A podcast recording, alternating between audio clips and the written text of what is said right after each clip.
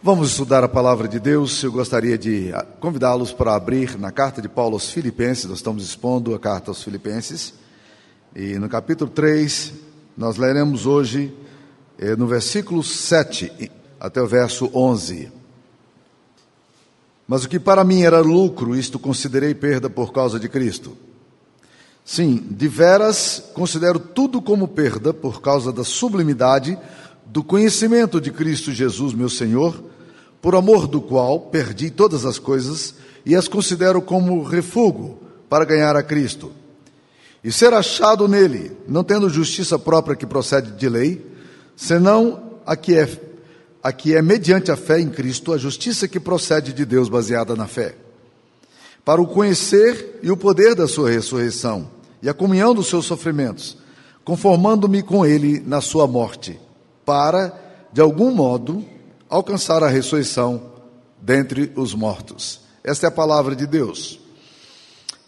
Intencionalmente eu não aprofundei esses últimos versículos do capítulo 3 quando eu preguei essa perícope do capítulo 3, versículo 2 a 11. Porque eu iria pregar nesse domingo, dia da ressurreição, e eu queria falar sobre a, essa frase do apóstolo Paulo de uma forma mais profunda, quando ele fala que eu quero conhecer o poder da sua ressurreição. Isso me chamou muita atenção.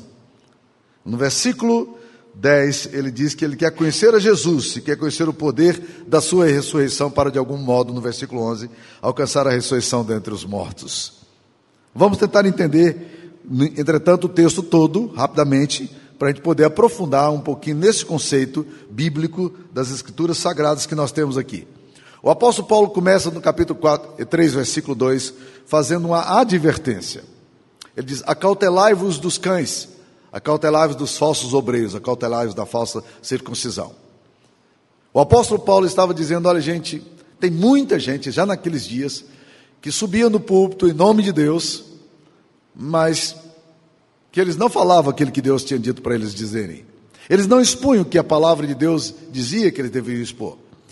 E essa expressão cautelar, é uma expressão muito forte. É aquela mesma, aquela mesma expressão que vocês colocam no portão de vocês, dizendo cuidado com o cão bravo.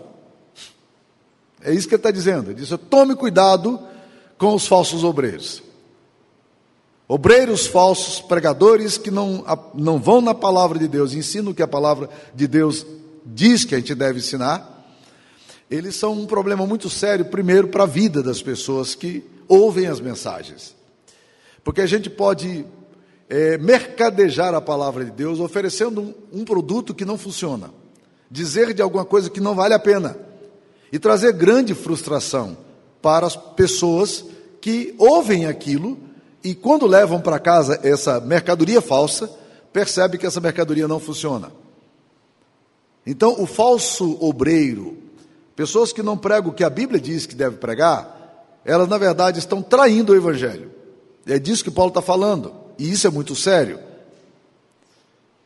Muitas pessoas me perguntam, é, diante de situações complicadas, do tipo assim: Pastor, houve um acidente, uma pessoa morreu, e essa pessoa morreu, e ela foi para o céu.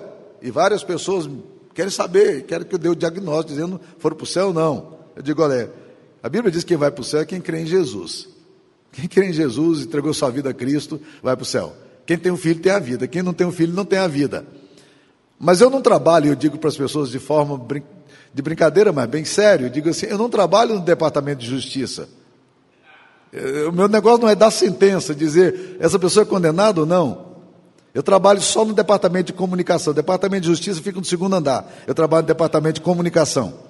O meu papel é comunicar o que Deus diz que a gente tem que aprender, que é a palavra dele, as escrituras sagradas. E o que se espera de cada um dos dispenseiros, o apóstolo Paulo fala, é que eles sejam encontrados fiéis. E é isso que Deus espera de mim, que eu seja fiel na exposição das sagradas escrituras. Portanto, o texto está querendo dizer aqui que o, mau obreiro, ele danifica a vida espiritual das pessoas e danifica também a igreja. A igreja de Cristo é danificada. Não é sem razão que nós temos, segundo a estatística do IBGE publicada em 2008, não tem estatística mais recente, é, nós temos 3,8% da população brasileira que se diz evangélico não praticante. Só que não tem esse negócio de ser evangélico não praticante. O evangélico, ou ele é praticante ou ele não é praticante. Se ele é praticante, ele é evangélico. Se ele não é praticante, ele não é evangélico. Porque evangelho tem a ver com a cruz, tem a ver com, a, com o anúncio das verdades de Cristo. E o apóstolo Paulo, então, para desfazer os conceitos dos falsos obreiros, o que, que ele faz? Ele começa a dizer: olha, gente, eu queria dizer para vocês que esse negócio que está sendo pregado aí, de que as pessoas, é, é, o currículo moral delas, é, que a, a, reputação delas, que a ética delas leva elas para o céu, isso é falsa mensagem. Ele disse: se alguém pode se, ficar vaidoso do que já fez ou do que é, eu quero apresentar minhas credenciais. E no versículo 5 é, diante, ele vai mostrar as credenciais. Oito credenciais que ele fala: olha, tudo isso aqui, muitas pessoas acham que isso aqui vale muito. Eu sou judeu, hebreu dos hebreus, eu sou fariseu, eu fui circuncidado ao oitavo dia, eu fui batizado na igreja, tive isso, né? Então, esse currículo moral que nós achamos que ele é valioso e que ele vai nos justificar diante de Deus. O apóstolo Paulo diz: Olha, tudo isso que eu achava que era tão importante na minha vida, tudo isso que fazia com que eu pensasse que, que eu, Deus iria se surpreender e ficar maravilhado comigo por causa do meu maravilhoso currículo, tudo isso eu peguei, rasguei e joguei fora. Porque ele diz: tudo isso eu considerei como perda. A palavra perda aqui é bem mais forte do que a nossa tradução. Ele, na verdade, diz: tudo isso eu considerei como esterco. Isso aqui é para jogar no lixo. É refúgio. Não serve para nada. A sua moral, a sua justiça, a sua ética, a sua espiritualidade, se você é batista, se você é presbiteriano, se você é católico romano, se você é espírito, se você. Nada disso vai valer. A sua moral, se você é um homem justo ou não, isso não te leva para o céu. O que te leva para o céu é a obra de Cristo. E o apóstolo Paulo está dizendo exatamente isso. Então ele diz o seguinte: que eu gostaria de ter duas coisas eu queria não ter justiça própria procedente da minha da, da, lei, daquilo que eu fiz. E ele diz isso aí no versículo no versículo 9. Eu quero ser achado em Deus não tendo justiça própria que procede da lei, não procede da minha moral, não procede daquilo que eu faço, senão aqui é mediante a fé. Presta atenção que ele usa duas vezes a expressão fé aqui.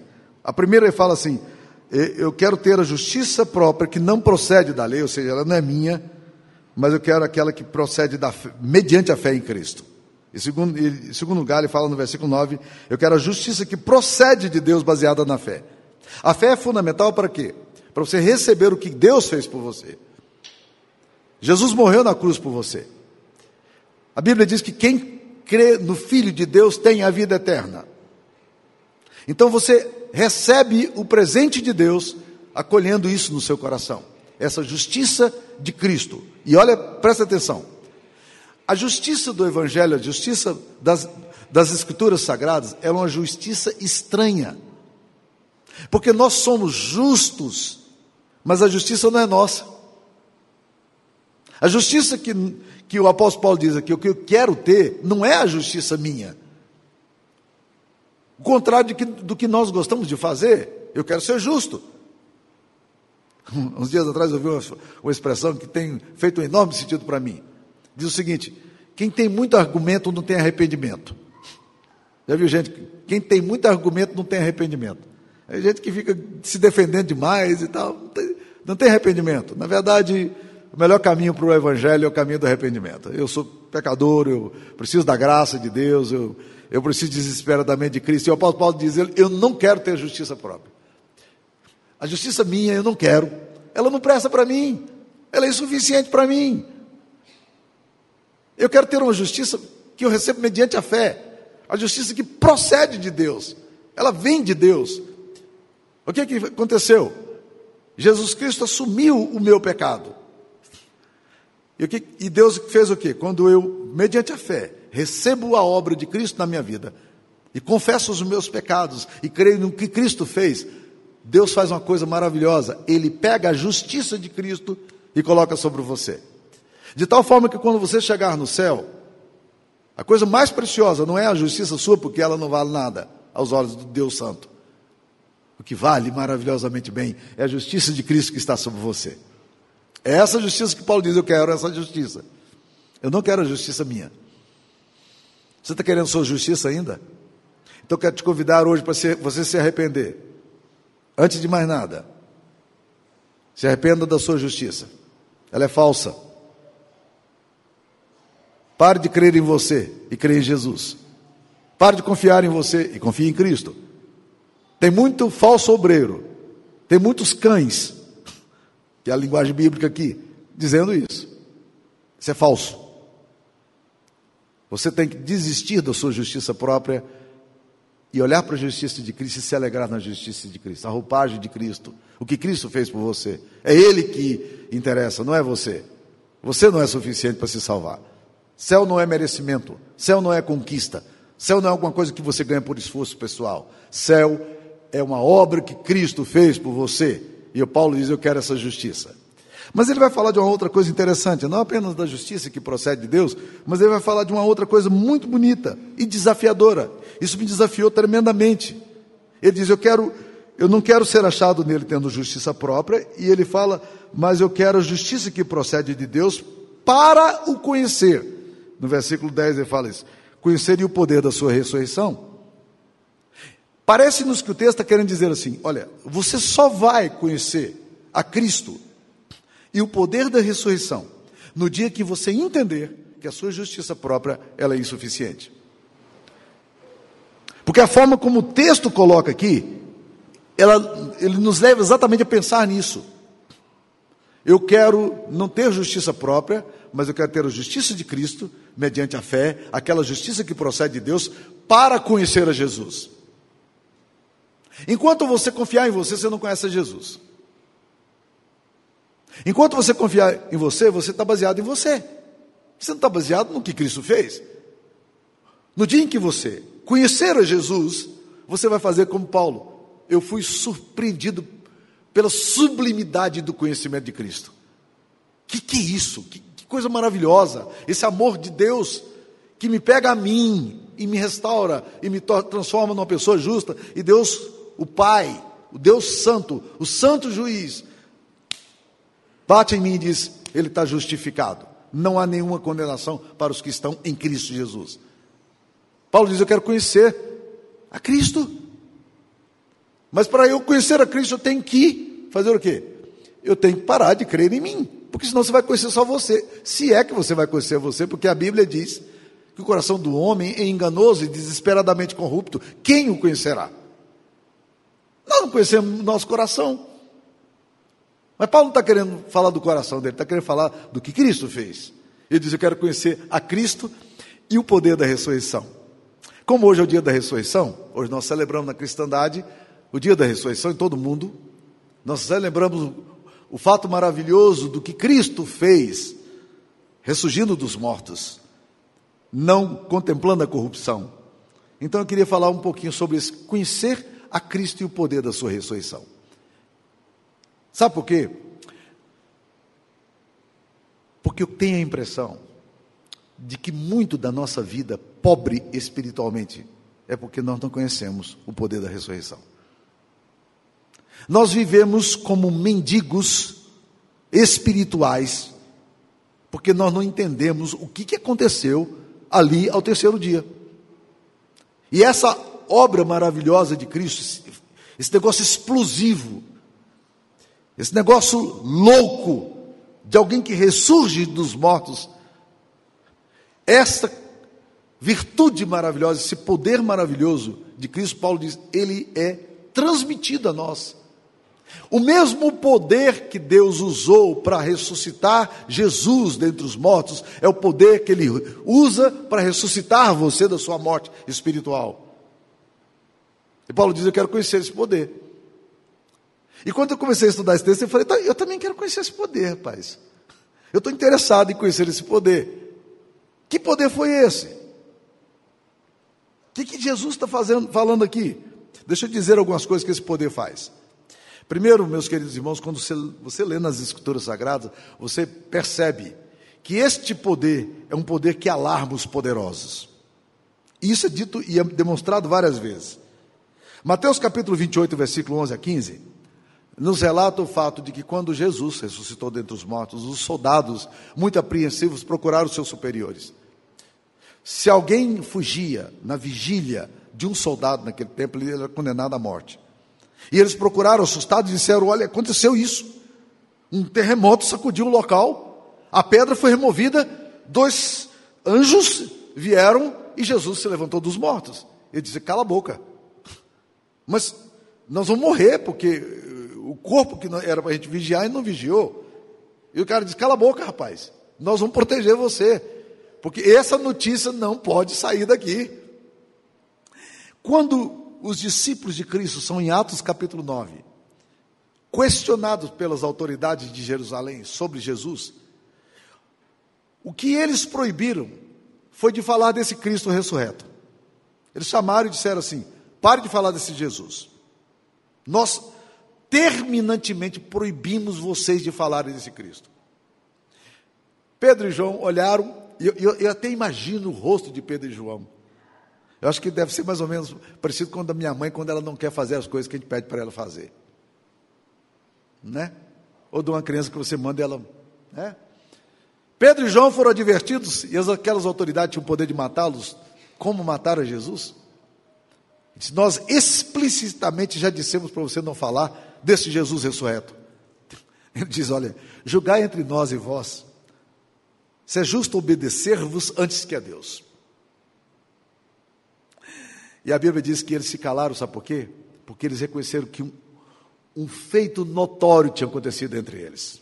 Isso era apavorante. Quem captou muito bem essa ideia, meus queridos irmãos, é, foi um, um, um, filme lançado algum tempo atrás, chamado Ressurreição. Ele não faz muito tempo, não. Uh, o personagem, o ator principal é o Joseph Fiennes. O, e eu achei muito interessante e inteligente o enredo, porque é o seguinte: eles partiram não na narrativa da Bíblia, mas eles partiram de uma ficção, imaginando o que, que poderia ter acontecido com Pilatos. Pilatos chama esse soldado romano, um cara acostumado com a vida, com a morte, um cara valente, um cara forte e, e, arrojado, e diz assim: olha, é o seguinte, vai desmascarar esse, essa ressurreição desse, desse Nazareno. A sua tarefa é essa. E ele não, não diminui os esforços para fazer isso. Ele faz de tudo para desmascarar. Inclusive, indo a cemitérios e desenterrando pessoas que tinham morrido recentemente para mostrar que ele estava morto. Nesse caminho, ele se surpreende vendo Jesus. Jesus passa ressurreto e olha para ele. E esse negócio faz uma bagunça na alma daquele soldado. Ele fica apavorado com aquilo e ele não consegue ter outra obsessão a não ser o fato de ter uma oportunidade de conversar e de se encontrar com Jesus ressurreto. Meus queridos irmãos, aquele poder que ressuscitou a Jesus dentre os mortos e que alarma as autoridades é o poder que opera em nós. E Paulo diz: Eu quero conhecer esse poder, esse negócio tão explosivo e maravilhoso é para a minha vida. Eu preciso dele para ter uma vida de vitória. Mas vamos lá. Uma outra coisa que a gente percebe na, na, na morte, na ressurreição, é que esse poder que ressuscita Jesus Cristo dentre os mortos, ele zomba do diabo. Você já sabia disso? Ele zomba do diabo. O apóstolo Pedro fala, e acontece alguma coisa que a gente não compreende muito bem, e essa é uma pergunta que nós, pastores, gostamos de fazer aos candidatos o Henrique vai ser agora, vai entrar no processo da ordenação dele agora no final do ano. A gente adora fazer essa pergunta, porque ninguém responde essa pergunta. Ninguém é capaz de responder essa pergunta. Porque 1 de Pedro 3,19 diz que Jesus Cristo foi e pregou aos espíritos em prisão. Que história é essa? Está lá. 1 de Pedro 3,19. Ele foi e pregou aos espíritos em prisão. Aí a gente fica discutindo. O que, que significa isso? Jesus foi lá para pregar salvação aos espíritos em prisão, aqueles que estavam no inferno.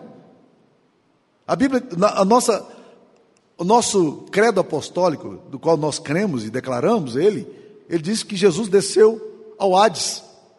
Ele foi ao lugar dos mortos pregar aos espíritos em prisão. Só que nós entendemos aquele texto não como uma pregação de arrependimento e salvação. O que Jesus Cristo foi fazer no inferno e a Bíblia diz em Apocalipse que Jesus tem a chave da morte e do inferno. Interessante, né? Ele tem a chave da morte e do inferno. Ele pode entrar no inferno quando ele quiser. Satanás não pode entrar no céu quando quiser. Quando, ele, quando Deus o chama para ele se representar diante de Deus, como fez em Jó, ele apresenta. Mas Jesus pode entrar. e alguém até parafraseou esse texto, um nordestino arrojado que eu conheci, ele diz assim: o diabo é um bicho frouxo, ele não guarda nem a casa dele. Mas o que, que Jesus foi fazer lá? Jesus foi lá dizer: Eu venci. Ele foi no inferno declarar: Eu venci. A morte não pode me prender.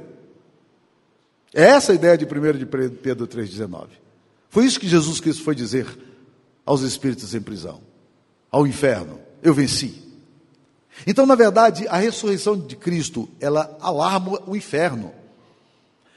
John Piper faz uma, uma análise muito interessante desse, de, dessa coisa da relação da ressurreição com Jesus. Ele diz o seguinte: a morte de Cristo um, deu uma enorme alegria ao diabo, porque o diabo estava matando o autor da vida. E parece que a morte morreu, a morte, a morte era vitoriosa.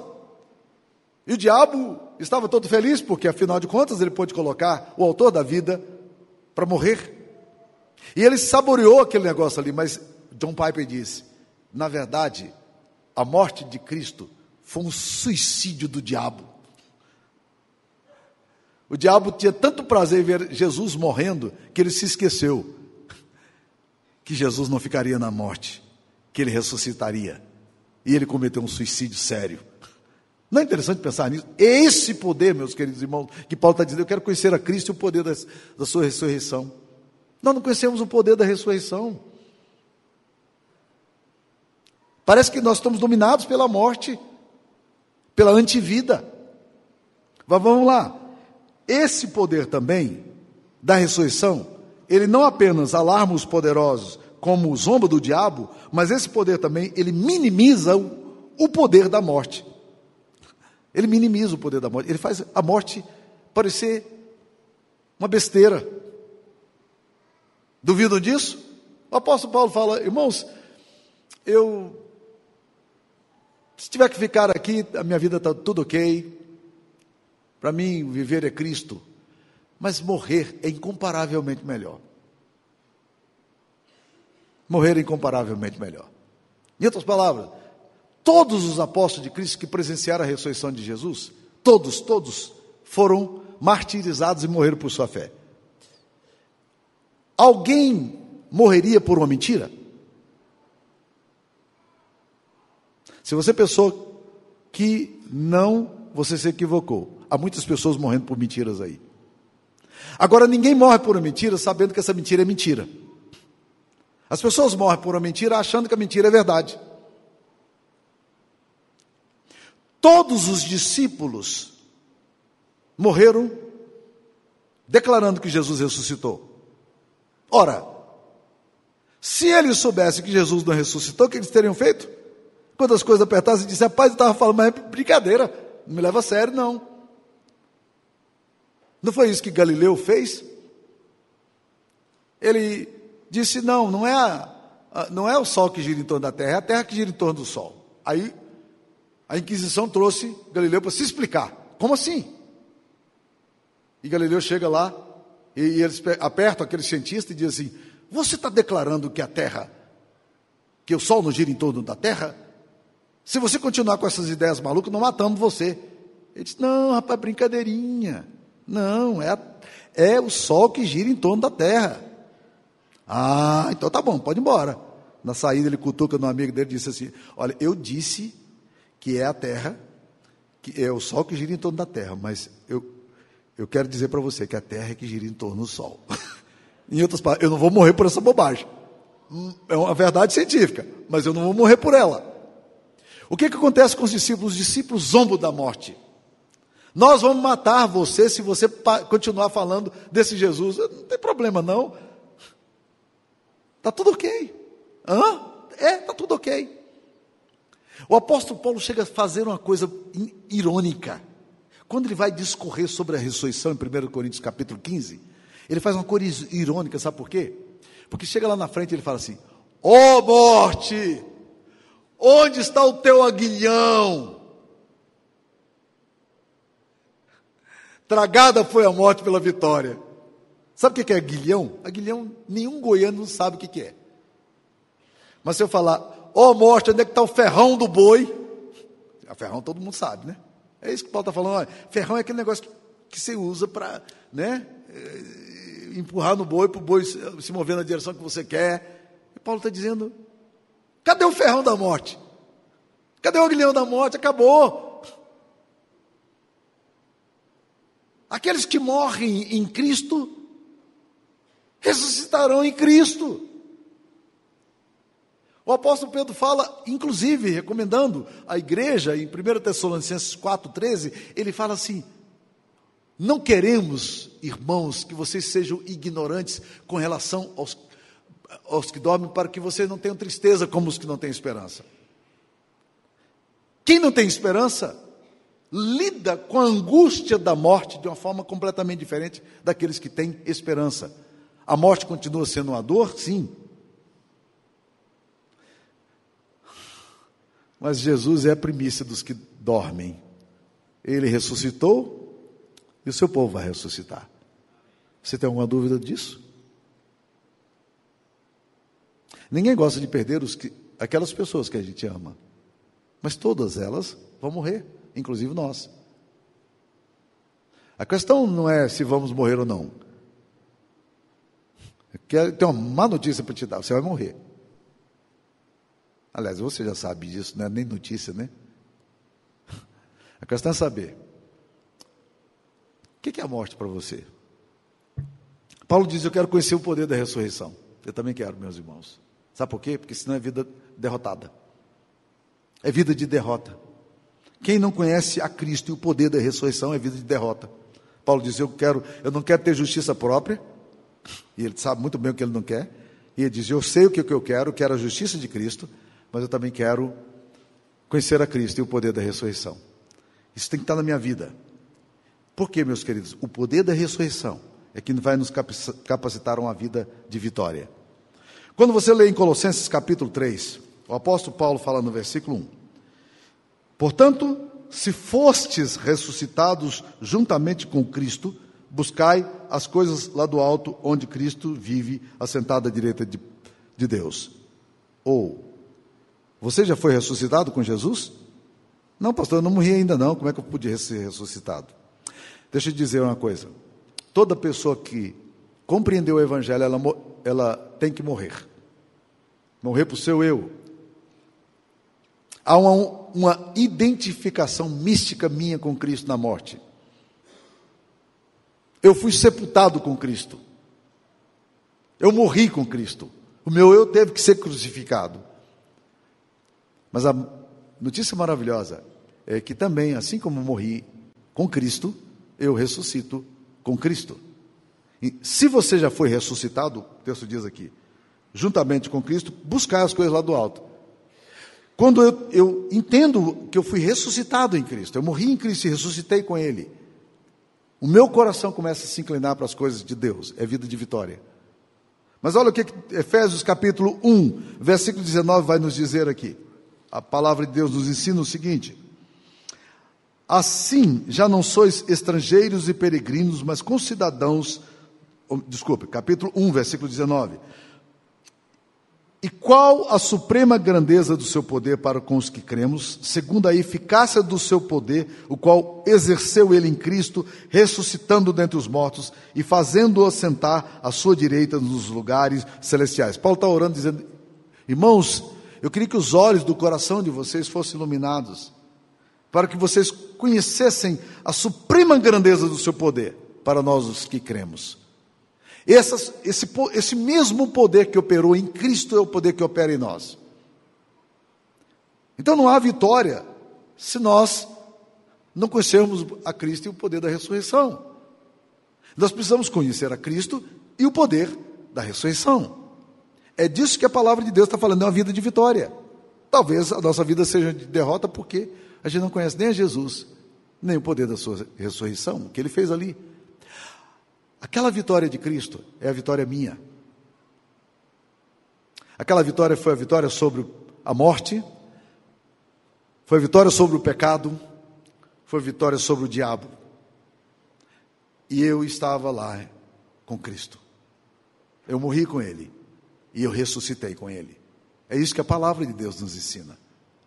Isso se chama, em teologia sistemática, de união mística nossa com Cristo. Então, deixa eu tentar entender com você o que é ser cristão. Ser cristão não é você ter alguma concordância intelectual sobre aquilo que as verdades do Evangelho comunicam. Não, não é só concordar. Não é um mero assentimento intelectual. Não, eu concordo com isso aqui. Não, não, não. Irmãos, isso não é ser cristão. É fundamental que você entenda o que a Bíblia nos ensina. É fundamental que você saiba as doutrinas do Evangelho. Mas ainda assim, você pode conhecer as Escrituras sagradas. Você pode conhecer o Antigo e o Novo Testamento. Mas isso não é o cristianismo ainda. A vida cristã ela é muito mais eh, facilmente compreendida na ceia do Senhor, por exemplo. O que, é que acontece na ceia do Senhor?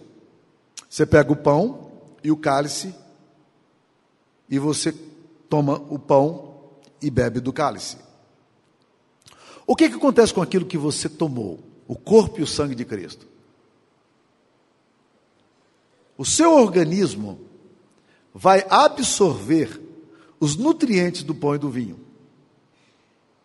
E dentro de pouco tempo, o pão e o vinho não serão mais pão e vinho, mas eles serão parte integrante de quem você é. A vida de Cristo é exatamente isso. Nós comemos o corpo de Cristo. Nós bebemos o sangue de Cristo. Quando Jesus falou disso, é bom lembrar, a primeira vez que Jesus falou isso, alguns discípulos disseram: estamos fora. João 6 registra isso. Quando alguns ouviram isso, eles se escandalizaram em Jesus e disseram: esse negócio é doido demais. Pois eu quero dizer, meus queridos irmãos, que a vida cristã é a identificação do meu corpo com o corpo de Cristo. É a vida de Cristo sendo comunicada a mim. É o, é o poder de Cristo sendo comunicado a mim. É o amor de Cristo sendo comunicado a mim, a justiça de Cristo sendo comunicada a mim.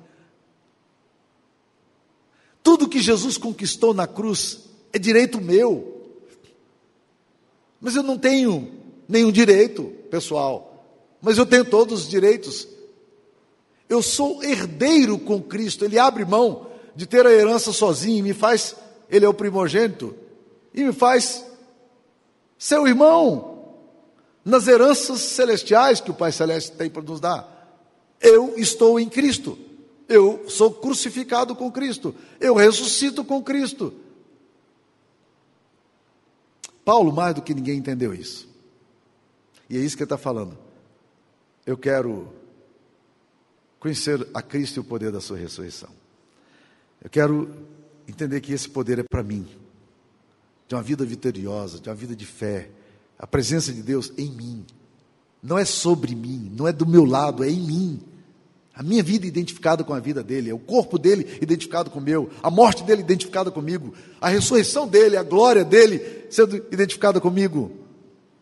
Porque ele quis comunicar as suas virtudes a nós, o seu poder a nós. E é isso que ele quer fazer com você e comigo. Você conhece a Cristo e o poder da sua ressurreição? É disso que nós gostaríamos de falar aqui hoje. Ser cristão implica numa identificação mística. Eu morri com Cristo. Eu ressuscitei em Cristo. Mas eu preciso conhecer a Cristo e o poder da sua ressurreição. Porque o mesmo poder que ressuscitou Jesus dentro dos mortos é o poder que opera em minha vida hoje. Deixa eu terminar aqui. Há alguns anos atrás eu tive o privilégio de ouvir um, um famoso pregador americano lá de Palo Alto, na Califórnia, chamado Ray Stedman. Até hoje eu gosto muito do site dele, dos textos que ele escreveu, estão disponibilizados, uma fonte boa de pesquisa, né? E ele escreveu muito. Mas o Ray Stedman, num dos sermões dele, eu estava pessoalmente quando ele compartilhou essa história, ele disse uma coisa linda. Ele disse o seguinte, que o, que havia na igreja dele, lá em Palo Alto, uma, uma pessoa que era pesquisador, um cientista. E eles estavam naquela época, na década de, de é, década de 30, 40, fazendo testes nucleares. Eu não sei se vocês sabem, Mas algumas ilhas do Pacífico foram completamente destruídas por testes nucleares. E esse homem era um dos cientistas que estavam participando das pesquisas. Ele sabia do poder violento da bomba atômica. E essa bomba atômica foi usada em 1945 em, Nagasaki e Hiroshima. E foi horrível, foi um desastre que nós não queremos que aconteça novamente. Mas esse pesquisador estava junto. E ele viu uma ilha inteira desaparecer aos olhos dele. Quando eles explodiram à distância e as ondas que se formaram, um verdadeiro tsunami na direção do navio deles, que era um navio muito grande, que estava a quilômetros de distância, eles acompanhando com binóculo. Mas esse homem, tempos depois dessa experiência, ele conheceu a Jesus. E ele disse para o Ray Stadium o seguinte: Eu achava que não havia nada no mundo que fosse tão poderoso quanto uma bomba atômica. Mas eu descobri um poder muito maior do que a bomba atômica. Eu descobri o poder de Cristo Jesus na minha vida. É disso que o Evangelho está falando. É disso que Paulo está falando. Eu quero conhecer esse poder da ressurreição. Você quer conhecer? Eu quero. Eu preciso disso. Eu preciso da vida vitoriosa de Cristo. Eu preciso continuar confiando e dependendo de Cristo. Vamos orar. Oh Deus querido, aplique essa verdade ao nosso coração, Pai. A tua vida em nós, a obra tua em nós, nossa redenção por meio de ti. Ensina-nos a viver vida vitoriosa em Cristo Jesus. Renova-nos, ó Deus querido. Se alguém hoje aqui tendo uma vida de derrota, de pecado, vivendo longe e afastado do Senhor, ó Pai querido, que hoje haja ressurreição no nosso meio, Pai. Hoje possam novas vidas, ó Pai, serem restauradas aqui pelo poder maravilhoso do sangue precioso de Cristo e por aquele poder que operou em Cristo Jesus, ressuscitando dos mortos. Que o Senhor, nesta noite, possa fazer isso aqui em corações. Em nome de Jesus. Amém, Senhor.